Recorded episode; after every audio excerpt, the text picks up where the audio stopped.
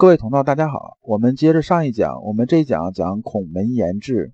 孔门言志呢，我们讲的是《传习录》第二十八讲和第三十讲。第二十九讲呢，我们下一讲再讲。为什么中间跳过一讲呢？是因为二十八和三十啊，讲的都是这个孔门言志这一个典故。如果岔开了讲之后呢，大家听起来可能又觉得比较跳跃了。所以这一章啊，我们就把它整个全讲下来。我们按照惯例啊，还是有这么两个问题。一个问题是什么呢？说典故里边孔子为什么赞许啊曾皙这种志向，就是曾点这种志向吧，曾点言志嘛，这个志向。那么第二呢，作为圣人来讲的话，他真正想要的是什么？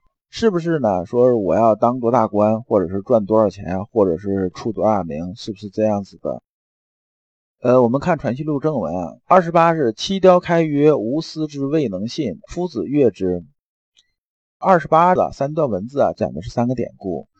那么第一个典故呢，是说啊，七雕开这个人呢，是实际上在孔子的弟子里边呢，他是水准比较高的一个人。然后呢，孔子啊，让他啊，就是说是否就出来啊，当官造福一方百姓。然后这七雕开很谦虚的讲说啊，我现在这个能力啊，我觉得还是有所欠缺的。我出来之后啊，很担心呢，事情做不好。孔夫子啊，很高兴啊，听他这么说，比较赞许啊，他这种说法。那么第二个典故说啊，子路使子高为废宰，子曰：“贼夫人之子。”这个典故啊，也是出自《论语先进篇》的。子路啊，是属于那种啊志向比较大，一直比较当官的。从某种角度来说呢，子路啊对孔子啊有些时候还有点瞧不上，就是刚开始的时候。那么子高这个人呢，也是孔子一个弟子，学问也很高，就是水准也比较高。但是子高呢，有个问题是什么呢？这个人呢，他这个做人呢，太过于直了，直到什么程度？就不太懂得变通，就是做人比较死，比较僵化这种。然后子路啊，让子高出来当这个官呢，就是费啊，是个地名，这个宰呢，就是地方官啊，就相当于咱这个，比如说像以前说县令啊，什么什么这个意思，就是当个地方官。然后孔子啊，对子高是非常了解的，说在那个时代啊，就是在孔子那个时代啊，当个地方官呢。实际上，除了你为政这种能力之外啊，要懂得变通。如果不懂得变通的，很有可能啊是各路神仙你都得罪不起嘛。很可能啊，因为得罪人了之后啊，自己要倒霉，这是一个。第二呢，因为你不懂得变通呢，那么下边呢在灵活处理啊一个地方啊为政这些事情的时候啊，很有可能是好心呢办出一些糟糕事儿。所以啊，孔子对这个子路、对子高这种推荐呢，他心里头实际上是不舒服的。所以他讲了一句话，叫“贼夫人之子”。这个“贼”啊，在这里边呢是戕害的意思，就戕害和伤害的意思。那么就是说呢，你呀，子路把子高推荐去过去当废宰呢，当这个宰呢，实际上你是有点害人这个意思了。就是说去了之后，他可能伤害到自己，或者是伤害到蜀民，是这么个意思。那第三部分呢，讲的是曾点言志，夫子许之，圣人之意可见矣。曾点言志呢，一会儿啊，我们结合第三十讲啊，我们把它详细说一下，曾点言志究竟是什么意思？老刘在这里边把曾点言志啊这个典故说一下。这曾点言志啊是有这么一段，说这个子路、曾皙、冉由、公西华侍坐。我把这个段啊，我就不念的文言了，我就用白话跟大家说一下。大家听的时候，因为你见不着文字，听我讲白话可能就要好一些。说有一天呢，孔子啊和他四个弟子啊，就是子路、曾点、冉由啊、公西华在一起坐着，就是闲聊嘛。闲聊，孔子就问呐：“你们这跟我很长时间了，你们每个人大概都有什么志向？我想听一听啊，你们说一下。”然后子路啊，抢先就说啊，子路这个人呢，就相对来说比较心高气傲，能力也确实有。他说啊，我这种能力是什么呢？我这能力啊，是啊，在这种千城之国啊，稍微比较大一点的国家，然后夹在什么呢？夹在这个两个大国之间呢，里边呢，一个是军事力量也不怎么样，然后大家也吃不饱。这个时候呢，你把它交给我，我用三年时间呢，我能让什么？让老百姓啊不会冻着饿着，就是温饱问题解决。然后呢？让他这个军事力量建立起来，这是我的水平，我觉得干这个是没有问题的。然后孔圣人呢就没说什么，就是晒之啊。下边问那个冉由啊和公西华，冉由就说什么呢？说啊，我呢水平没多高，但是你给我一个方圆呢六七十里这么大一个地方，然后我当一个地方官呢，三年之内啊，我能让什么呢？让所有这些老百姓啊吃饱穿暖，然后能知道礼乐，就知道基本的这种就教化这些事情基本搞得定。哎，我这个水平大概就这样。接着龚西华说什么呢？说啊，我呢，我也不说自己有多大本事吧。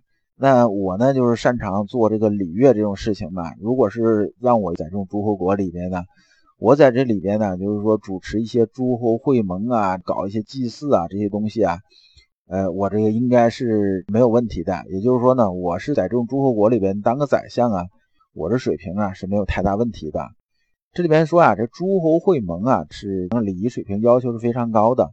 虽然说比较谦这种说法吧，但是也说明水平啊还是很可以的。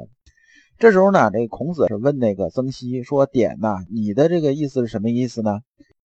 完，那个曾点呢，别人说的时候，他在玩弄乐器啊，然后说：“我也没什么想法，我跟别人不一样。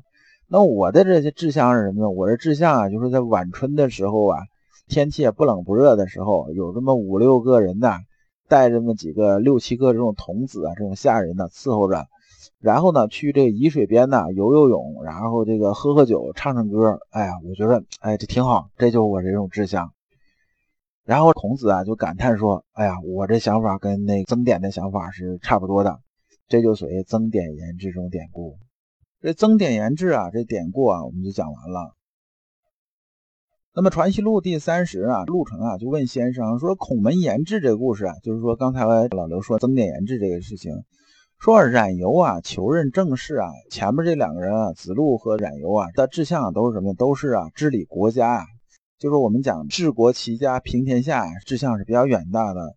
那公西华呢，讲的自己志向是什么呢？是教化世人呐，做礼乐嘛，这也算是志向比较远大，他多少是比较实用的，也相对来说已经到治国平天下这种水准了，对不对？但是你看曾点说这个是什么呀？他说看着就是出去耍、出去玩嘛，就这个意思。那圣人为什么不赞同啊？前面这个三个人的，反而啊，就赞同他这种志向呢？说这个圣人要表达这意思啊，我说没有看懂，先生啊，你能不能把这个意思讲一下？然后先生说啊，这里边是啊，三子是有异弊的意思。那么有异弊啊，必偏注一边啊。这里边重点啊，我们讲一个异弊，异弊是什么意思呢？这个异呀，就是揣测呀。那么弊呢？就是一定要如何如何，就讲的是绝对化。异必意思就是说呢，我要想当然。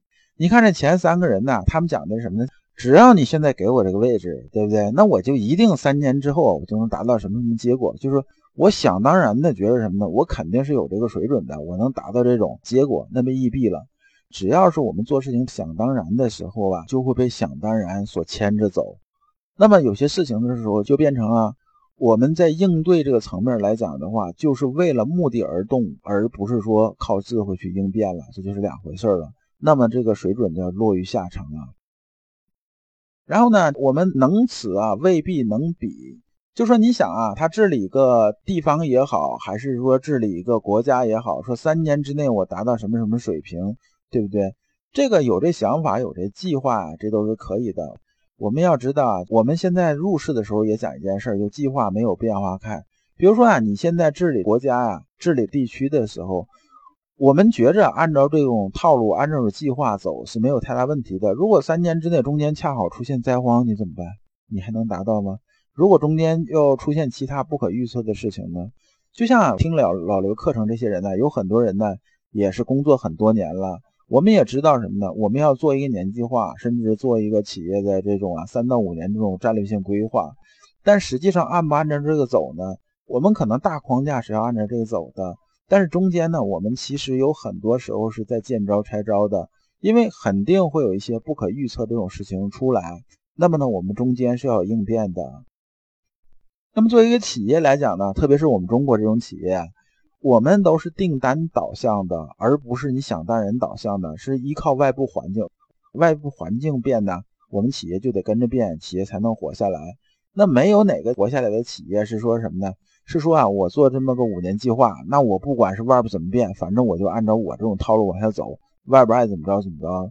那这个企业啊，即使能发展起来，那也是困难重重的。我想这个道理呢，大家如果工作几年都懂。那么先生讲说，修身的时候很注重，想达到智慧的话，有一点就是什么？你要懂得应变的。如果不懂得应变，你到这种高度啊，就落于下层了。先生讲是这么个意思。所以先生说啊，说孔子啊，为什么赞许啊曾点呢？说曾点呢，讲的意思是说什么？是说他没有异弊的意思，他就没有想当然。说你现在既然没有给我位置，那我现在能做的事我可控的，那就是什么呢？在晚春的时节，几个人出去玩嘛，这事情我觉得是能做得到的。就是说，按照我这个思路啊，没有异弊这个意思来做这事情，这就是思维高度。这里边呢，我们讲一下哈，曾皙这人可能大家对他没什么概念。但是他是谁呢？他是曾子的父亲，所以这人呢，其实修为是很高的。所以先生接着说呢，说素其位而行，不怨乎其外；素夷敌乎，行乎夷敌；素患难，行乎患难，无人而不自得矣。那么这个素呢，就是随遇而安这个意思。老刘讲过很多次这种例子，在游泳池里边游泳和在其他啊这个野外游泳啊这个概念，我们素啊是随遇而安，是这么个意思。我们处在什么环境呢？我们就按照什么环境啊来应对。但是我们本身这种特质是不变的。我下水游泳是不是？那我在游泳池里我这么游，我到其他野外下到江河湖泊里边呢？我是根据水这种变化来游的，但我是不是我呢？我还是我。那么我们在什么位置啊，就做什么样的事情。就像我们在家里边，那么呢，我们是作为一个丈夫的时候呢，我们就扮演好啊丈夫这种角色，做好你丈夫这种角色。那么你可以跟妻子很亲热，很怎么样怎么样的。那你总不可能啊，你出去之后啊，你到单位上班呢，你作为一个领导的时候跟下属也这样子，对不对？我们就是要懂得什么呢？懂得在哪个位置啊，这种应变就是随遇而安这种智慧要懂。素夷敌，行乎夷敌，就是在夷敌里边，我们也要懂得应变。患难的时候，我们也懂得应变。一个人呐，如果懂得应变这种智慧、这种道理的话，那基本上在入世的时候就没有什么东西真正能难得住他的。所以啊，接着孔子对前三个人的评价说：“汝啊，弃也。”然后呢，对曾点的评价是不弃。弃是什么呢？在《道德经》里边讲，行而下者谓之器，行而上者谓之道。器呀，就是器皿的意思。器皿呢，是能摸得着、看得见的，这是器。那么道呢，是什么呢？是摸不着、看不见的。那显然呢，道啊，修为高度是也比器要高的。孔子的意思是说啊，你们前三个人是你们有这么大志向。但是你们的这种修炼水平啊，还在什么哪个阶段呢？还在气这种阶段。但是呢，曾点的水准呢，已经到道这种阶段了。这也就是理顺成章了。曾点呢，虽然名气不是很大，但是他的儿子啊，曾子啊，这个名气确实很大。当然呢，这个四个人呢，还是有足够水准的。特别前三个人呢，就是子路啊、公西华他们几个人呢，水平还是非常高的，确实有独当一面这种水平。那么不是说啊，市井这些普通人，所以呢，夫子啊对他们这种啊也是有赞许这种意思，但是要点出什么呢？就是他们那种水平啊，还没有到这种不弃啊这个水准。那么从这个角度来讲呢，我们要理解啊，圣人真正想要的是什么？圣人真正的想要的，不是说我出来当多大官，也不是说我出来之后啊，我多少荣华富贵。圣人真正想要的是智慧，就是入世啊，这种智慧达到智慧终点，这种道这个意思。这智慧啊，我们在这里面可以理解成道，就是最后达到得到这种水平啊。圣人要的是这个东西。那对于我们普通人来讲的呢，我们可能想达到这个道的这种终点呢，可能确实是非常困难的一件事情。